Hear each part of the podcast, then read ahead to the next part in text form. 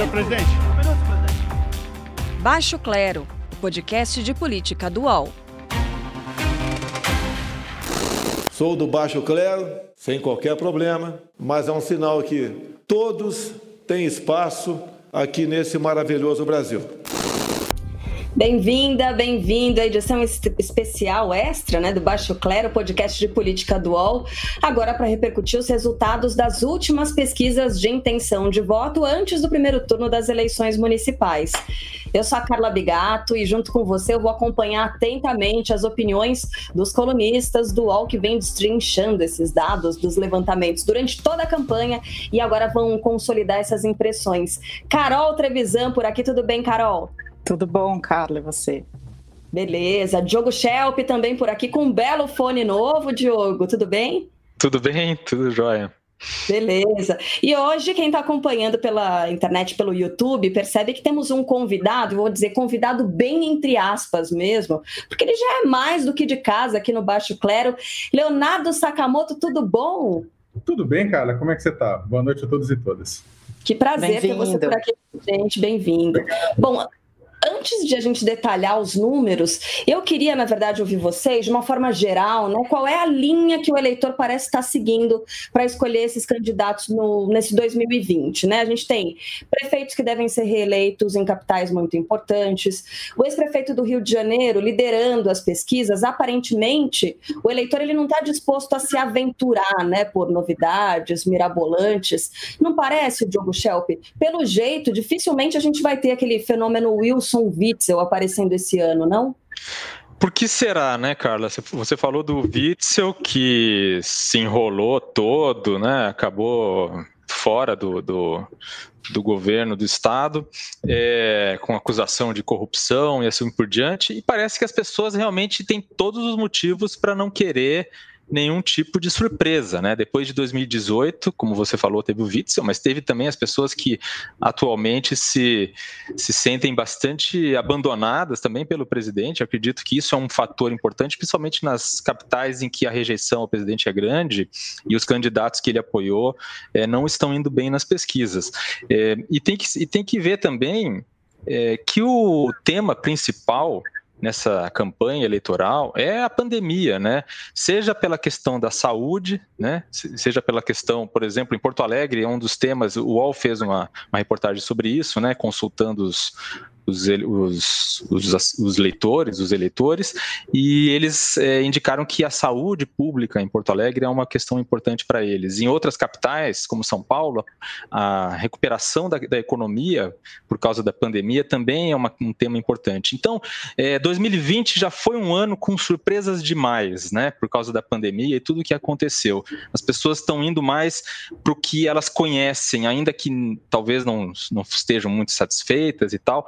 Então tem essa coisa de candidatos de centro se posicionando bem em muitas, em muitas é, capitais e também é, candidatos experientes, candidatos que já exerceram é, mandatos eletivos outras vezes, né? Bom, a Carol Trevisan, na, no nosso último episódio aqui do Baixo Clero, ou no anterior, né, falou sobre um possível amadurecimento do eleitor em questões, sobretudo relacionadas às notícias falsas, né, com uma redução expressiva do compartilhamento das fake news. Será que depois da, das eleições que foram norteadas pela descontrole, né? Foi um descontrole das redes sociais. Uh, será que a comunicação digital também está amadurece amadurecendo, Carol? Será que encontrou um rumo? Houve uma participação maior, né, das grandes empresas nesse controle, aí filtrando as mentiras, aquelas mentiras mais absurdas que antes ficavam disponíveis ali, né, sem nenhum é, questionamento. Será que há um amadurecimento também dos meios digitais e o reconhecimento da relevância, né, que, que esses meios têm no processo processo eleitoral, Carol?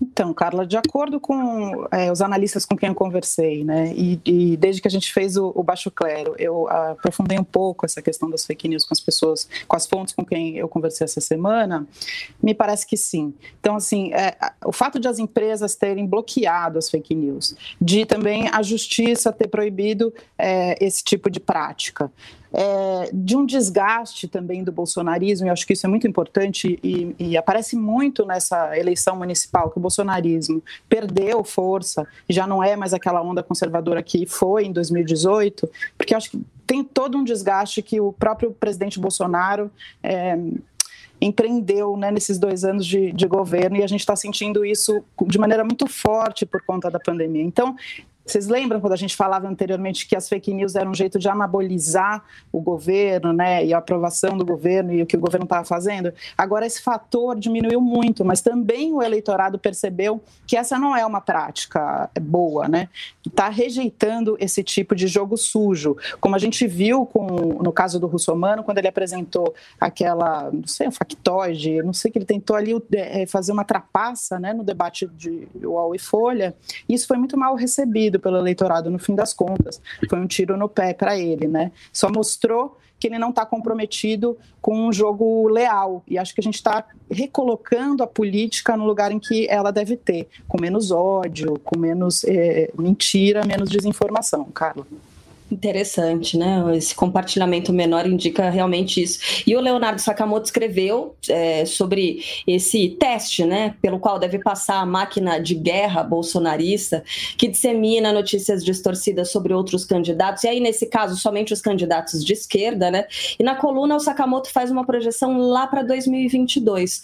O uso das redes de forma desonesta. Será que agora em 2020, Sakamoto, ele faz parte de uma espécie de test drive, né? Como você você escreveu, ou de alinhamento para saber como será que em 2022. Agora, será que se nesse ano o eleitor demonstrar que não tem mais interesse em fazer parte dessa máquina de guerra, será que os candidatos, como é que eles vão é, seguir daqui para frente? Que estratégia eles vão adotar? Eles vão mudar de caminho, na sua opinião? Então, é, ainda é um pouco cedo, né? Eu acho que sim, houve uma mudança, concordo com a Carol, eu acho que houve uma mudança grande na forma como ah, as empresas, as plataformas digitais, as empresas jornalísticas é, tratam o assunto. O próprio exemplo, a questão da mentira deslavada que o Russomano contou, e baseado num conteúdo já publicado, por sua vez, por um militante bolsonarista que depois ganhou, ganhou rede por conta, tração na rede por conta da máquina de guerra bolsonarista, né? Do processo de sites, está tudo combinando, de um repercute o outro, depois repercussão orgânica. Mas é claro que os veículos de comunicação também aprendem. Você vai pegar os, os, a mídia tradicional, pouco repercutiu isso, né? Tão como parte da mídia tradicional norte-americana também um pouco repercutia no, na campanha, no final da campanha, algumas coisas do presidente Trump por conta da sua clara conotação falsa, né? Agora, eu acho que tem um alerta importante, que é o que eu acho que eu tentei falar na coluna, que é o, que que é o seguinte: discute-se, né, que, olha, o presidente Bolsonaro não ajudou muito, é claro, o, o, o pessoal que ele ungiu, que ele abraçou, né, a gente estava comentando, Russomano está com 50% de popularidade desaprovação, a mesma desaprovação do Bolsonaro em São Paulo. Né, e a, a, ou seja, não, não, não conseguiu, talvez, para grandes capitais do Sul, Sudeste, o Bolsonaro não conseguiu é, transportar, é, migrar votos, né, passar votos. Mas isso não significa que a máquina de guerra não possa ser utilizada para outra coisa. Ela, por um lado, pode ser utilizada para construir, mas pode ser utilizada para destruir. Eu falei, inclusive, com um marqueteiro que, hoje que falou isso, falou, olha é muito mais fácil você destruir uma reputação em rede social do que construir. E o que acontece é que, tendo efeito de, ou não, a máquina de guerra está ligada e, tem, e atacando exatamente os candidatos e candidatas que são do campo mais à esquerda e tem chance de chegar no segundo turno. Né? E aí está é, tá havendo uma, uma colocação, está havendo um ataque, tem, tem sentido, as campanhas têm sentido isso. Se quanto isso vai fazer efeito em 2022, o quanto isso vai funcionar em 2022, a gente ainda não sabe. Vai depender de um outro, de um monte de outros elementos, né? Se o quanto o bolsonarismo vai estar tá forte, o quanto não vai estar tá forte. Só que, e aí para finalizar, essa questão da, da, da, da, de tirar a reputação é bem interessante, porque o ataque não tira necessariamente os votos que o Boulos ou que a Manuela Dávila tem. Mas ela pode ajudar a impedir uma migração de votos de um russomano que está desidratando, que ao invés de, uma, de algum voto ir para o Boulos, né, ou ele acaba indo para o Márcio França e para o Covas. Então eu acho que ainda tem muita coisa para a gente entender nisso aí e o pessoal está roncando o motor. Se vai o carro vai acelerar até a vitória, a gente não sabe em 2022, mas que estão com o motor ligado, não. Vou aproveitar já que o Sakamoto citou nomes aí é, que concorrem à Prefeitura de São Paulo. Ele citou Russomano, citou Márcio França, e houve uma mudança né, muito importante no cenário desenhado, de acordo com a pesquisa Datafolha, que foi divulgada agora há pouco, né, né nessa, nesse comecinho de noite de sábado, pré-eleição. Só para destacar, a gente vai falar sobre os votos válidos, tá? Já eliminando brancos e nulos, e a pesquisa que foi feita é, entre os dias 13 e 14, quer dizer, ontem e hoje, né? 2.987 eleitores foram ouvidos pela pesquisa Datafolha. Então vamos lá. Bruno Covas, o atual prefeito do PSDB, aparece liderando ainda com 37% dos votos válidos. Guilherme Boulos do PSOL se consolida na segunda posição com 17% dos votos válidos. O Márcio França superou o Celso Russomano, agora tem 14% dos votos válidos o candidato do PSB, e o Russomano aparece com 13%. Vamos lá, começar com o Diogo Schelp, a leitura que a gente pode fazer disso, Diogo. Então, assim, Bruno Covas garantido já no primeiro turno, quem é que vai com ele? Seria essa a leitura que a gente pode fazer agora? É, exatamente. A gente vê Boulos é, mantendo-se estável desde a última pesquisa, né? Ele teve 17% na última pesquisa, agora se mantém com 17%. O, o Márcio França deu uma subidinha ali de um ponto percentual, passando o Celso Russomano, então agora pela primeira vez o Celso Russomano aparece em quarto lugar, o que mostra que a expectativa de Celso Russomano de ir para o segundo turno vai minguando rapidamente, né? Agora a questão aí é a disputa mesmo entre Guilherme Boulos e Márcio França.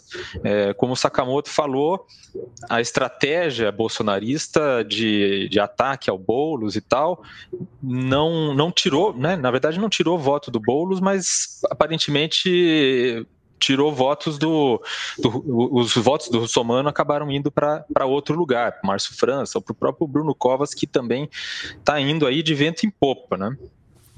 Eu vou aproveitar e já registrar. Acabou de sair pesquisa Ibope, divulgada pela TV Globo Jornal Estado de São Paulo, também nesse sábado, 14. E aí, para a gente fazer uma comparação, ó. Bruno Covas, 38% aparece na pesquisa Ibope. Guilherme Boulos, 16% na pesquisa Ibope. Celso Russomano, aí aparece na terceira colocação com 13%, empatado numericamente com Márcio França, colocado aqui na quarta colocação. Mas é, são números muito parecidos com o que a gente tem na pesquisa Datafolha, né, Carol Trevisan, que foi divulgada hoje também. Queria que você desse aí o seu, é, desse as suas impressões, né, com relação a esses números, ao crescimento do Guilherme Boulos, agora atingindo a segunda colocação, e nas duas pesquisas, né? Então, Carla, ainda há, há, dúvidas, há possibilidade do, do Bruno Covas conseguir ganhar no primeiro turno, né? Então, os analistas com quem eu conversei hoje, eles divergem um pouco. Alguns acham que não, que vai para o segundo turno, outros acham que ainda há essa possibilidade. A própria campanha dele se mantém mais é, quieta em relação a isso para não antecipar nenhum resultado que depois possa ser constrangedor, né? É, mas é, o Márcio França se manteve estável a campanha inteira também, né? Ele subiu muito pouco, se manteve nesse patamar, também porque a campanha dele não chega a empolgar o eleitorado. Eu acho que a grande novidade mesmo desse, desse, pleito municipal de São Paulo é o Boulos e a maneira como a campanha dele é, conseguiu alcançar essa, essa, esse apoio diante de tão pouco tempo de televisão né, e tão pouco comercial, porque se você for ver em relação ao, ao atual prefeito Bruno Covas, né, é muito desproporcional o, o número de é, comerciais e o tempo de televisão que eles têm. Então, por isso que o possível segundo turno entre esses dois candidatos pode ser muito interessante, seria como recomeçar a, a campanha, seria uma outra, um outro momento, né, bem diferente e bem mais igual distribuição de tempo. Não sei se o Léo acha a mesma coisa. Uhum. Queria ouvir o Sakamoto sobre isso também. E mais uma pergunta: a gente falou bastante, Sakamoto, aqui nos últimos episódios do Baixo Clero, que é o seguinte: né, essa divisão da esquerda em lançar um candidato do PT, ao mesmo tempo em que Boulos a gente sabe que é um nome muito representativo. Será que lançar Gilmar Tato, no fim das contas, não acabou ajudando Guilherme Boulos, que é um nome tão. É, uhum uh, que não tem muita popularidade, assim, né? Não é exatamente o nome carismático. Será que isso não acabou servindo de empurrão para o Boulos no fim das contas? Então, lá atrás isso viabilizou a candidatura Boulos, porque o próprio Guilherme falou que se por um acaso o Haddad tivesse saído candidato a prefeito, ele não saía.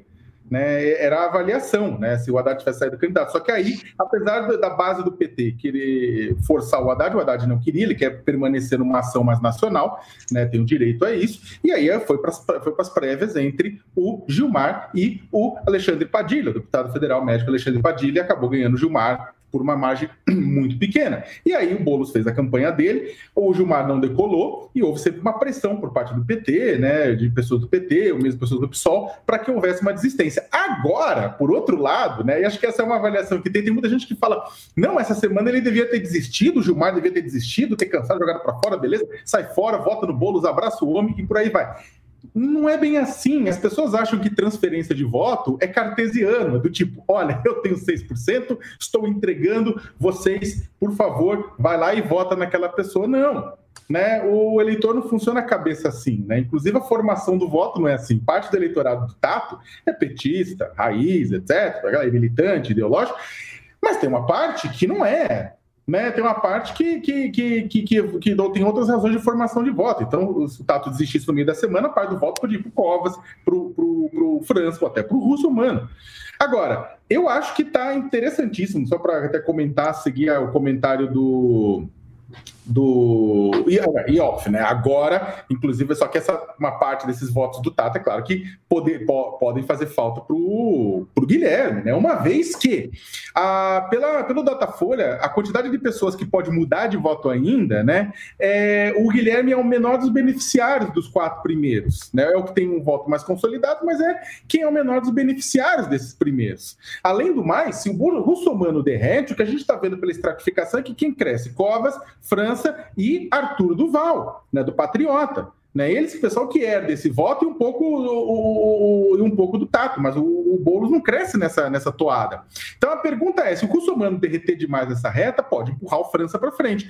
E para terminar, essa coisa, comentário inicial, é interessante também, tem outros processos no meio que são muito doidos. Por exemplo, em meio de uma pandemia, quem é que vai votar? E aí a pergunta é: essa abstenção, quem é que tem? A tendência é os candidatos que têm mais eleitor ideológico conseguem empurrar mais gente para a urna. Né? Então, Bolo, Arthur Duval, um pouco, tá? Quem é mais ideológico consegue empurrar a gente para a urna. A pergunta é: os, os, outros não menos ideológicos vão empurrar para a urna? Ao mesmo tempo, o pessoal que está vendo o Russomano cair vai sair de casa para votar? Como é que vai ser esse comportamento, né? Eu acho que, que os três segundos colocados não vão dormir de hoje para amanhã. Carla. Certamente. Fala, Diogo. Não, eu queria seguir nessa linha do, do Leonardo aí, porque é, para fazer a seguinte observação. É, a, a, Carol comentou né, que o Márcio França se manteve estável e não empolgou, o que é de fato verdade, né? Mas eu estava vendo o gráfico aqui, que eu acho bem interessante, é que no, no, nos dias 5 e 6 de outubro, na pesquisa Datafolha, a diferença entre o Márcio França e o Boulos era de 5 pontos percentuais. Então, de, e agora a diferença é de 3 pontos percentuais, que dá dentro da margem de erro, né? De 3%. Claro, ele conseguiu reduzir muito pouco a diferença para o Boulos e ele não, não está conseguindo, pelo menos o que, pelo que mostra esse retrato da pesquisa, não, não está conseguindo reduzir essa diferença na velocidade necessária e talvez para conseguir chegar no segundo turno. Mas é interessante porque essa, essa linha, né, essa curva que é estável dos dois e que vai só afunilando um pouquinho agora no final, na reta final, corrobora isso que o Sakamoto estava fazendo, estava falando. Uhum. É, a Carol, há algumas semanas, ela citou mesmo essa questão da abstenção, né? Quem é que vai votar? Quem é que não vai votar? E aí, Carol, nos últimos dias saiu aí uma notícia falsa, super esquisita, que era da, uh, do voto reservado entre 7 e 10 da manhã para as pessoas com idade acima dos 60 anos, né? Algo desse tipo, que teve que ser desmentido por diferentes é, veículos de comunicação. Queria te ouvir mais uma vez é, com, com relação a isso, né? Que o próprio Sakamoto levantou. Quem é que se beneficia da ausência do eleitor? Então, os indecisos é, é são que vão definir o fator surpresa né, de amanhã, porque a gente não sabe quem não vai para a urna. Pode ser que sejam mais, mais velhos, e aí os mais velhos impactariam diretamente na votação né, a favor do, do Bruno Covas, ou poderia ser também à periferia, que é mais difícil de chegar, que tem que passar por mais é, é, situações de perigo em relação à pandemia para poder votar, né? Mas eu concordo também com o Leonardo que tem essa coisa do voto ideológico de quem sai para votar. O voto o mais consolidado, o mais forte, quem tem mais certeza de que vai sair para votar são os eleitores do Bolos. Mas eu queria colocar uma questão aqui para todo mundo que eu acho interessante também, que já dá para formar uma opinião em relação a isso. Eu queria saber o que, que vocês pensam sobre o antipetismo, porque parece que o antipetismo continua forte né? São, acho que são três características importantes nesse, nesse pleito. É, a ficha suja continua sendo impedimento para o eleitor, não mais naquela toada do, do lavajatismo, mas se você é corrupto, o eleitor te rejeita. É, o antipetismo continua forte e o bolsonarismo vem perdendo força. Eu queria ouvir vocês também em relação a essa questão do antipetismo. Olha, eu acho que. Então, eu acho que o complicado, na verdade, é que as peças acabam mudando no tabuleiro enquanto o tabuleiro vai, vai andando junto, vai se mexendo. Porque o, o, o, ponto é o seguinte: eu acho que é, é, complicado, por exemplo, falar, falar. Eu acho que o PT, o antipetismo está presente, ainda está presente. É claro, arrefeceu um pouco, considerando tudo que aconteceu, inclusive um pouco da desmoralização do lavajatismo nos últimos anos. Só que é um pouco difícil fazer a comparação entre, por exemplo, não estou falando com pessoas, quem é melhor ou quem não é melhor, mas a comparação, por exemplo, do Fernando Haddad né, e uhum. o Gilmar Tato. Né? A pergunta é: se fosse o Haddad, o candidato, eu sei que o C não existe em política, é uma tragédia isso, mas é nem história, mas se fosse o Gilmar Tato, o candidato, e, quer dizer, o Haddad, e não o Gilmar Tato, ou se fosse a Marta Suplicy é, vindo para o PT, ou fosse o Haddad com vice Marta, que é o que o pessoal dos sonhos do PT queria, qual seria ter sido o resultado eleitoral? Não teria sido maior? Não teria o PT, um, um candidato de esquerda, ter ido para o segundo turno? E aí acho que é um ponto interessante, que acho que mais do que o antipetismo ou não, eu acho que a esquerda ela continua com um eleitorado fixo, garantido de uns 20% na capital paulistana, 25% na capital paulistana, que neste momento pendeu para a figura que era mais forte, que tinha um recall maior, que era o Boulos, né? Hum. Mas talvez se fosse um nome, um nome forte no, no PT, teria sido para ele. Eu, eu, eu, queria comentar a segunda parte da, da, questão que a, que a Carol levantou, que é essa questão do bolsonarismo, né?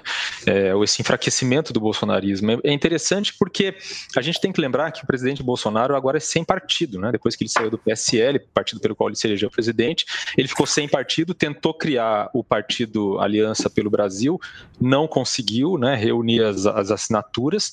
É, o vice-presidente do, do Aliança pelo Brasil, numa entrevista que ele deu para mim, ele disse que, ainda no início do ano, antes da pandemia, ele disse que, na verdade, já não estavam mais tão preocupados para eles é, conseguir fazer o partido a tempo para as eleições municipais, isso porque já, não, já, já, já se percebia que não ia dar certo, né?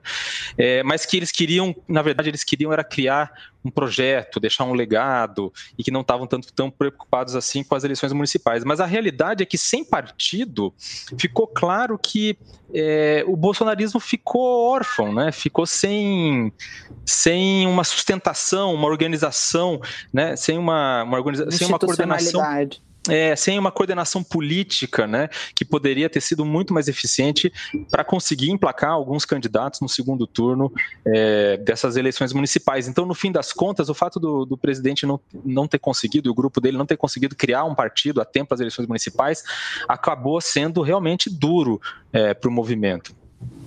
Bom, vamos aproveitar então, é, pegar um gancho nesse tema do bolsonarismo.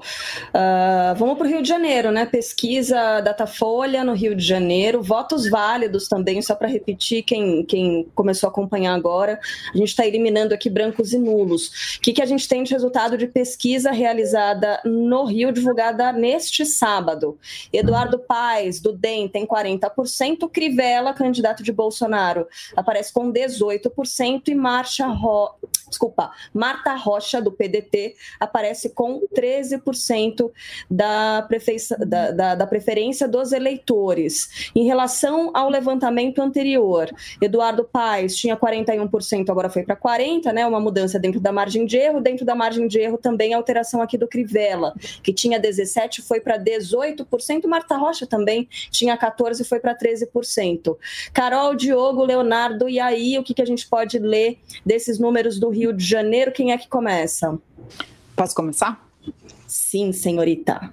É, bom, acho que consolida o fracasso do Crivella, né? E como o Bolsonaro é um péssimo cabo eleitoral, né? Apesar de toda a campanha que ele fez durante essa semana, vocês repararam que ele parou de fazer a live?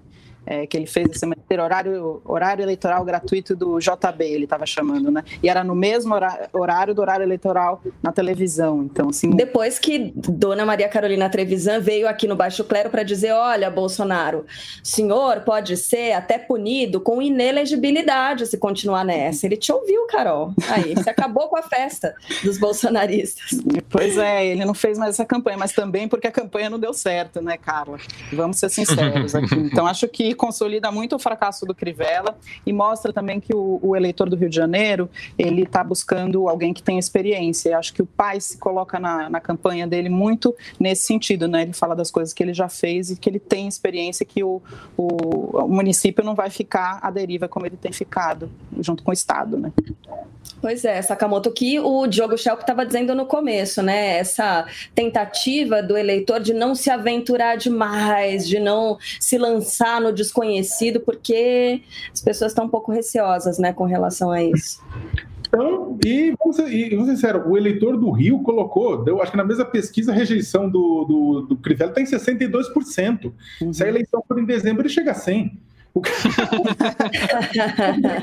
Gente, é, aí você vai colocar, realmente, vai fazer o retorno. O que foi o período de chuvas no Rio de Janeiro, cada início de ano, a quantidade de bode de contagem de corpos era gigante. Então, o eleitor do Rio está é, colocando, concordo com o Diogo plenamente, o pessoal está colocando, não, não quero mais, quero outro.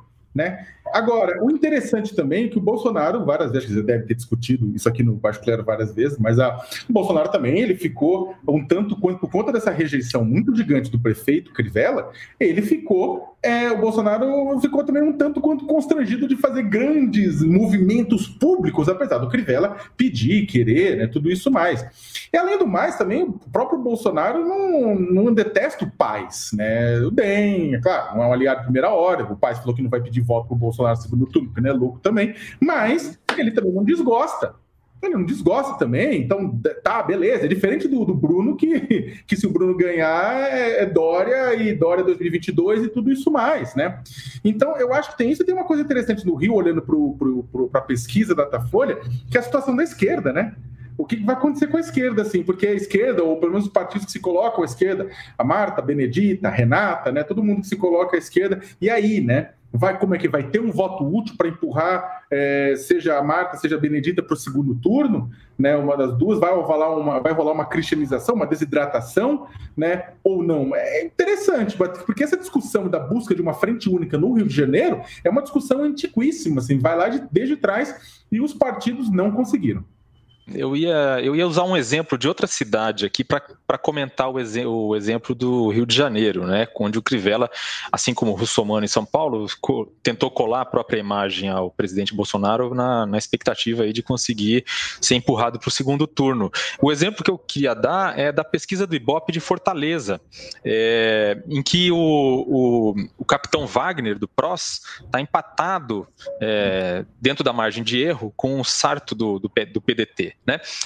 Sendo que em Fortaleza, uma das capitais onde o PT tinha chance de chegar no segundo turno, mas a Luziane Lins é, simplesmente desidratou ali também, ela perdeu praticamente seis pontos percentuais na pesquisa, né? Mas esse capitão Wagner, ele é apoiado pelo Bolsonaro, mas ele quase não usou isso na campanha, ele evitou é, a fazer essa, essa relação, né, usar o, o, cabo eleitoral Bolsonaro na campanha dele. Por quê? Porque em Fortaleza a rejeição a Bolsonaro é de 48%. Olha que interessante. O candidato do Bolsonaro que não usou tanto Bolsonaro, que prescindiu ali da, do garoto propaganda Bolsonaro, é o que tem tá realmente com chance de ir para o segundo turno em Fortaleza. Olha, se você me permite, desculpa atravessar, mas você vai pegar Recife, é a mesma coisa, Diogo. A delegada uhum. na último levantamento, estava com 17 pursa, agora está com 13. E no meio do caminho, o que aconteceu? Declaração de apoio do Bolsonaro.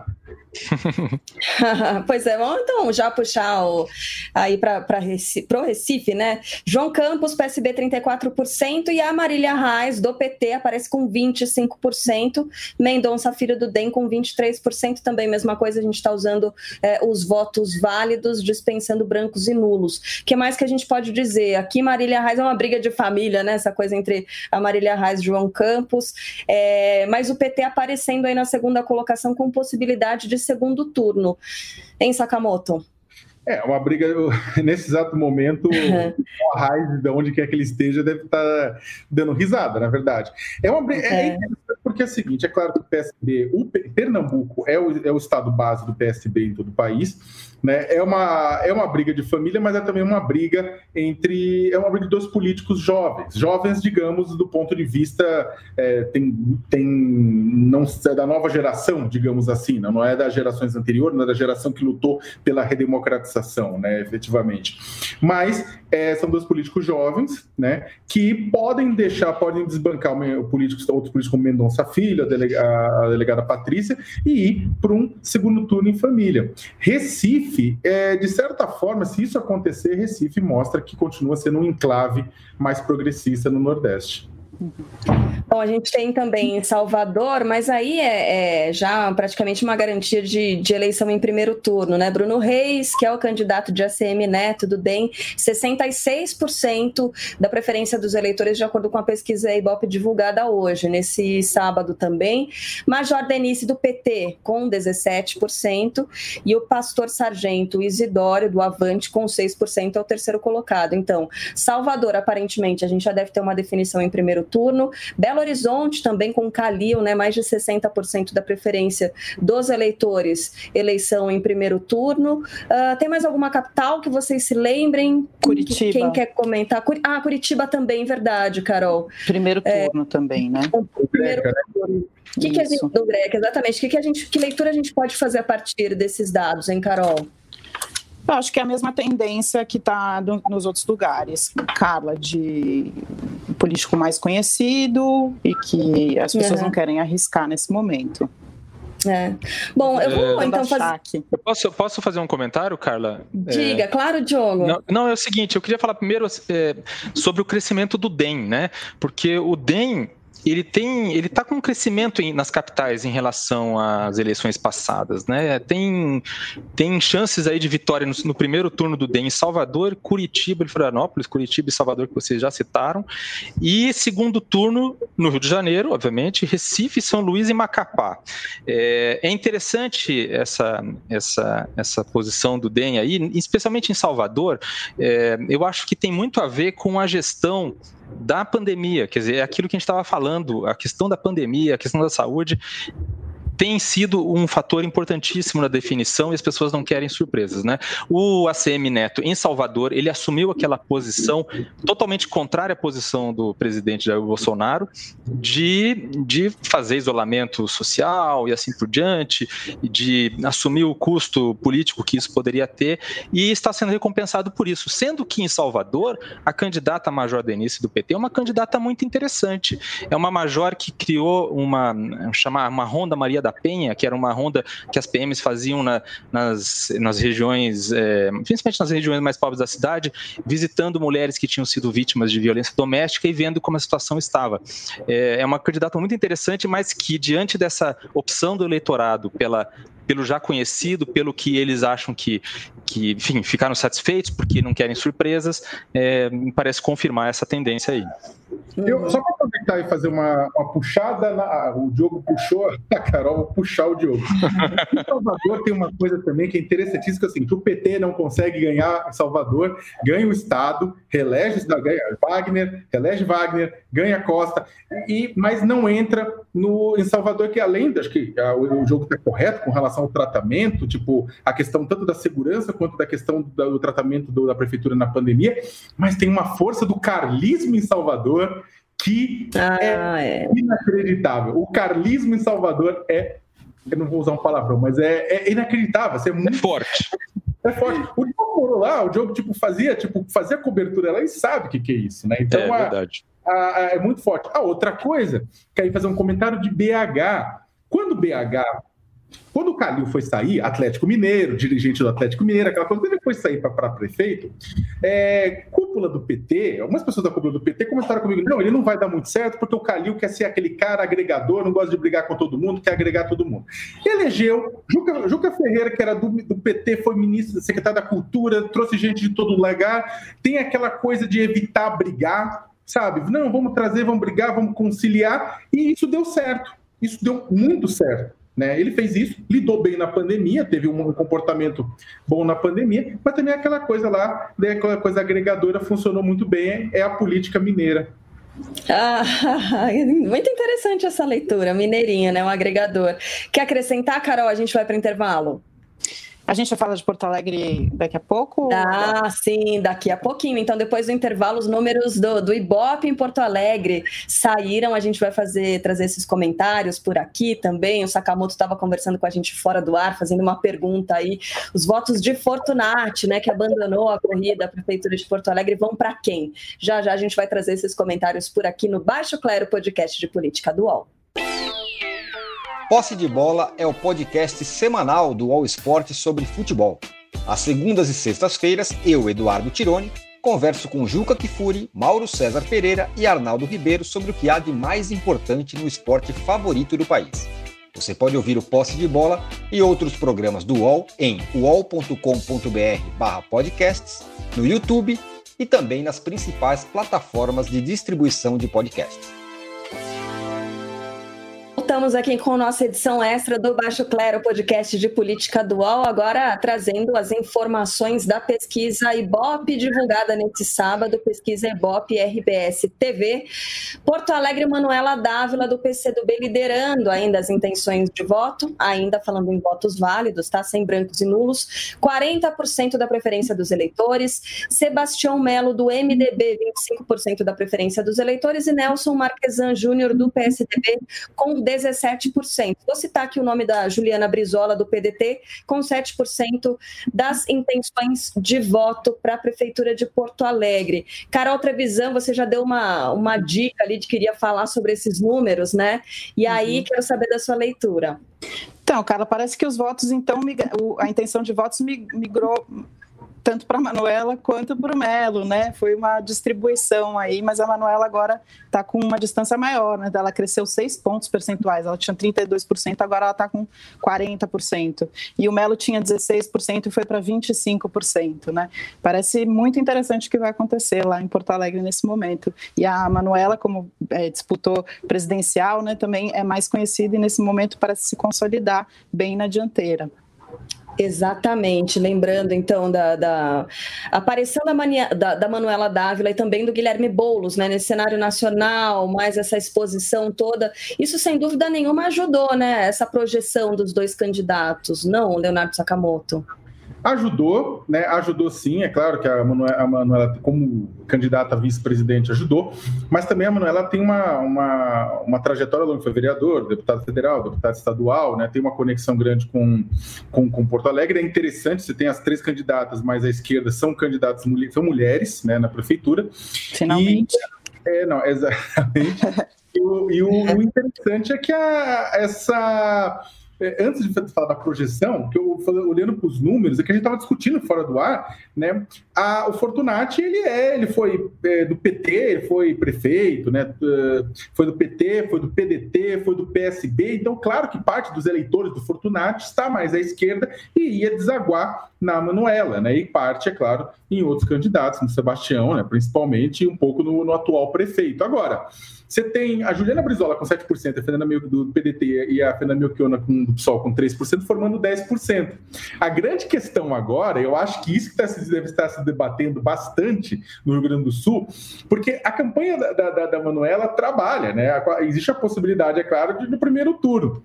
A pergunta é: as outras candidaturas, PDT e é, PSOL, valeria uma pena neste momento, ou sei lá, faria um esforço, né, os eleitores dessas pessoas para transferir naturalmente voto para Manuela, para impedir a realização de um segundo turno, onde os dois, ou, ou pode ser um pouco mais difícil, né? Ou vai para o segundo turno e vê o que acontece, né? Isso é emoções fortes também, gente sem dormir em Porto Alegre essa noite, né? Sem dúvida. Como é que você trabalha isso no último dia de campanha, né? É difícil demais coordenar. E, enfim, você acredita em é, vitória em primeiro turno, Diogo Schelp, em Porto Alegre? Olha, não é impossível. O que eu queria comentar é que se o, se o caso de Porto Alegre pode ser, digamos assim, uma vitória de, de, de consolação para o PT, né? Obviamente a Manuela é do PCdoB, mas o fato é que é uma chapa com o PT, né? Porque o vice da Manuela é o Miguel Rosseto, do PT. E se o PT não ganhar em nenhuma outra capital, a vitória da, da Manuela pode ser, digamos assim, um prêmio de consolação, né?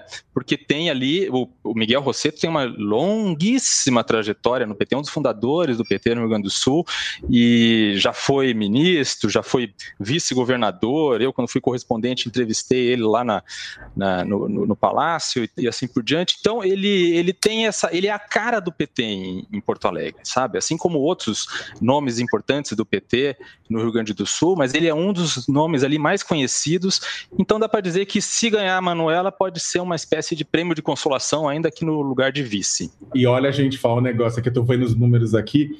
Segundo é. o Melo, dá 42 a 40, Manuela 42, Melo 40.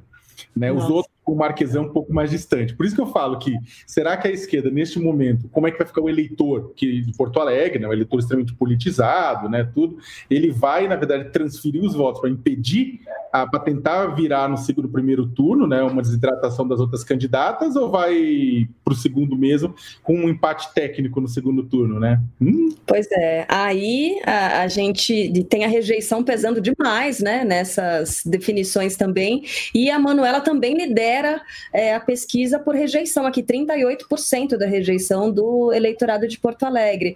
O Marquesan tem 36%, e aí quem aparece na terceira colocação, desculpa a risadinha, gente, mas essa não deu para segurar. O Rodrigo Maroni, do PROS, 19% da, da rejeição dos eleitores de Porto Alegre, fez aquela participação no último debate, né, que foi realizado na capital gaúcha, que, ai, gente, para quê, né?